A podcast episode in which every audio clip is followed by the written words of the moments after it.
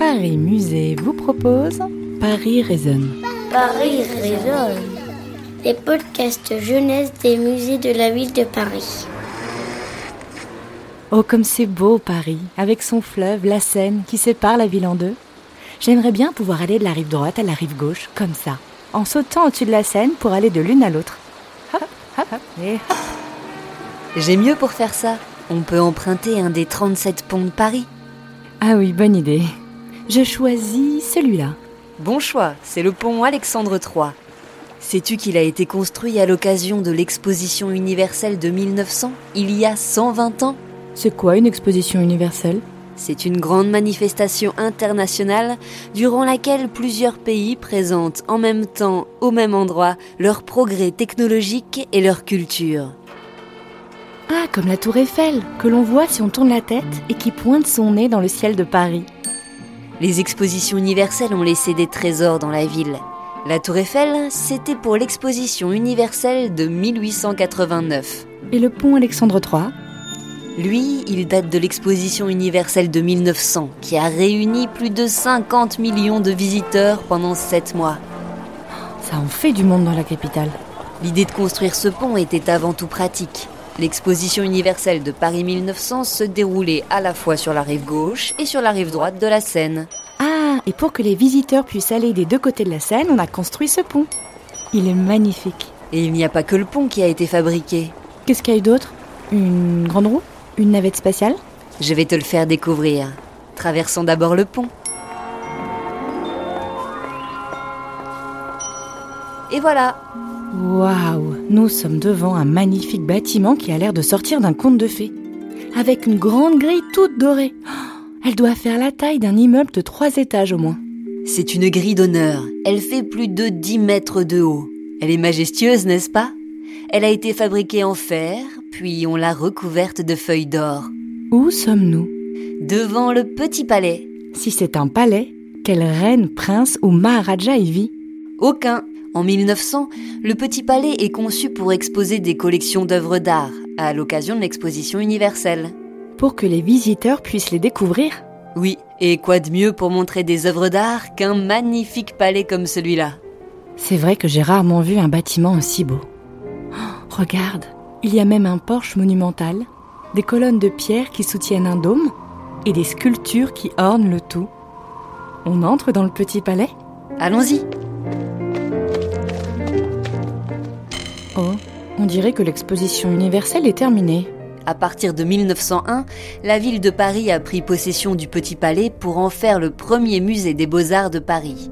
Et à présent, ce sont des collections qui y habitent. Des collections de timbres ou de petites voitures? Non, ce sont plutôt des collections d'œuvres d'art. Collections de peintures ou de sculptures, collections de l'Antiquité, du Moyen Âge ou bien du 19e siècle. Ah, ça se collectionne les œuvres d'art? Bien sûr, au début, elles étaient surtout collectionnées par des princes ou des empereurs, mais maintenant tout le monde peut faire une collection. Comme mon oncle qui collectionne les boules à neige. On appelle ça la kionosphérophilie. Ou comme moi avec les stylos billes. Il existe toutes sortes de collections. Au Petit Palais, comme dans de nombreux musées, une grande partie des œuvres ont été données par des collectionneurs amoureux de l'art. Mais pourquoi ils donnent leurs collections? Ils ne les aiment plus? Pas du tout, au contraire, ils les aiment tellement qu'ils veulent les partager avec le plus grand nombre de personnes. Et c'est sûr, c'est un lieu parfait pour les accueillir. C'est exactement ce que se sont dit les frères Dutuy. Hein? Les frères de qui? Les frères Dutuy. Ce sont deux frères qui adoraient l'art et qui collectionnaient des œuvres. Lors de l'exposition universelle de 1900, ils ont trouvé le petit palais tellement beau qu'ils ont décidé d'y léguer leurs 20 000 œuvres afin que tout le monde puisse les admirer. Waouh, sympa les frères. C'est vrai que moi aussi j'ai été ébloui par ce beau bâtiment. Mais je n'aurais que ma collection de stylos billes à donner au petit palais. Les frères Dutuy, ils collectionnent quel genre d'œuvres d'art, eux? Des centaines d'objets de l'Antiquité, du Moyen Âge et de la Renaissance, des peintures anciennes, des gravures et des dessins. Les frères Dutuy et leur sœur Héloïse sont les héritiers de riches industriels du textile. Eugène et Auguste adoraient l'art et voyageaient à travers le monde. C'est en voyageant et en achetant des œuvres toute leur vie qu'ils ont commencé leur collection. Toutes ces collections ont été réunies au prix de plus de 50 années d'efforts par trois personnes n'ayant qu'un but former un établissement utile au public. Voilà ce qu'ils ont noté dans leur testament. Quelle générosité Et en offrant leur collection au Petit Palais, ils ont honoré la beauté de ce lieu. Et en plus, ils permettent à tous les citoyens de découvrir les œuvres. C'est généreux et éducatif. La collection du Tuy était dix fois plus grande que la collection d'origine du musée. On peut parler d'un legs fondateur. Mais alors si ce sont les collections des frères Dutuy qui se trouvent là, pourquoi le Petit Palais ne s'appelle-t-il pas le musée Dutuy C'est qu'ils ne sont pas les seuls à avoir fait don de leur collection au musée. J'entends du bruit là-bas. C'est un monsieur qui gigote dans un tableau. Bonjour monsieur. Bonjour, monsieur. Ah, bonjour vous deux. Je le reconnais. C'est Ambroise Vollard, un autre collectionneur qui a donné des tableaux au Petit Palais. Il était marchand d'art et avait l'avantage d'être très proche des artistes. C'était un vrai dénicheur de talents à l'époque. C'est l'un des premiers à avoir remarqué les talents de Cézanne, de Gauguin et d'un certain Pablo Picasso, par exemple. Ça va Vous n'êtes pas trop à l'étroit dans ce tableau? Vous plaisantez? Regardez où je suis, entouré de tout ce que j'aime, des œuvres d'art, que demander de plus? Et puis je me sens bien mieux ici en portrait que quand j'étais en chair et en os en train de poser pour mes amis peintres. Il a donné au Petit Palais des peintures, des sculptures, des dessins, des livres, des céramiques et surtout des portraits de lui peints par les plus grands peintres du 19e siècle, messieurs Cézanne, Renoir et Bonnard. Waouh Dans l'atelier, quand un artiste peint mon portrait, je ne dois ni parler ni bouger, rien. Immobile comme une pomme, à ce que dit Cézanne, ou en équilibre sur un tabouret.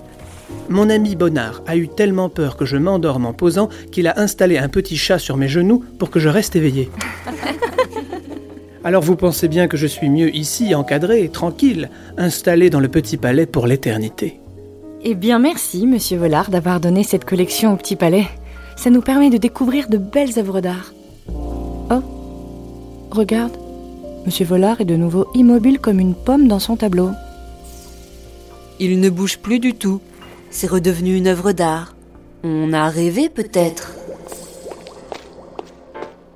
Il y a un autre collectionneur qui a été très impressionné par la splendeur de ce bâtiment lors de l'exposition universelle. Il s'appelle Edward Tuck. Lui, c'était un riche banquier américain. Avec son épouse, Julia Stell, ils ont eux aussi décidé de donner leur collection. Et qu'est-ce qu'il collectionnait Des billets de banque? Des tubes de peinture? Non, voyons. Regarde dans le musée plutôt, tu auras la réponse. Je vois du bois, des meubles en marqueterie, des vases, des fauteuils, Des porcelaines, une grande tapisserie. Hmm, Il collectionnait tout ce qui était beau alors, monsieur Edward Tuck. En quelque sorte, mais seulement des objets du XVIIIe siècle. Ah, c'était la mode au 19e siècle de collectionner les objets du siècle d'avant. Comme mon père qui collectionne les vinyles et les cassettes. À leur retraite, sa femme et lui sont venus d'Amérique pour vivre à Paris, la capitale de l'art. Et il n'a pas seulement offert sa collection d'objets d'art au Petit Palais, mais aussi son écrin. Comment ça? Les, les murs? Le, le parquet?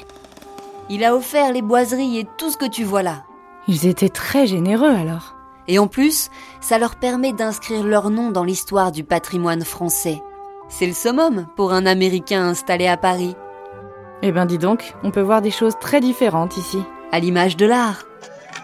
À chaque époque, chaque artiste, on voit des choses diverses et variées, comme la vie.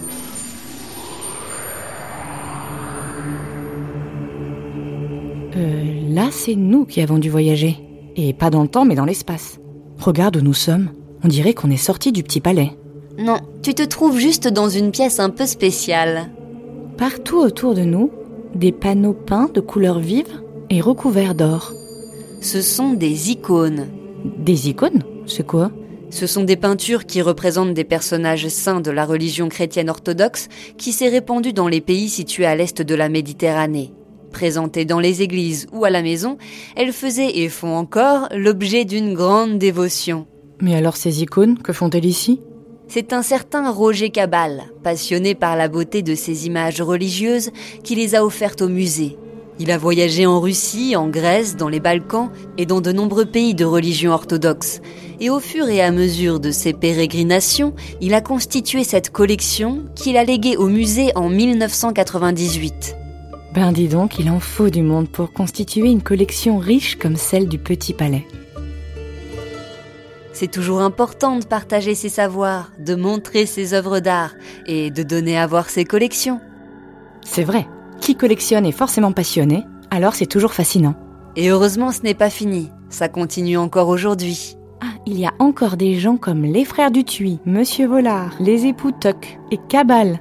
Eh oui, On a été chez quelques marchands, on a été à Drouot, on a été au Puce et on a commencé à acheter. J'entends une Et voix là-bas. avec les années, on a choisi de collectionner uniquement l'école française entre 1600 et 1900. c'est Louis-Antoine Pratt, un collectionneur, amateur d'art, qui a prêté sa collection de dessins au Petit Palais pour une exposition. Que de grands artistes. Poussin, David, Delacroix, Degas, Seurat. Toute œuvre d'art dans un coffre est un crime. Et c'est lui qui a offert deux de ses dessins au Petit Palais?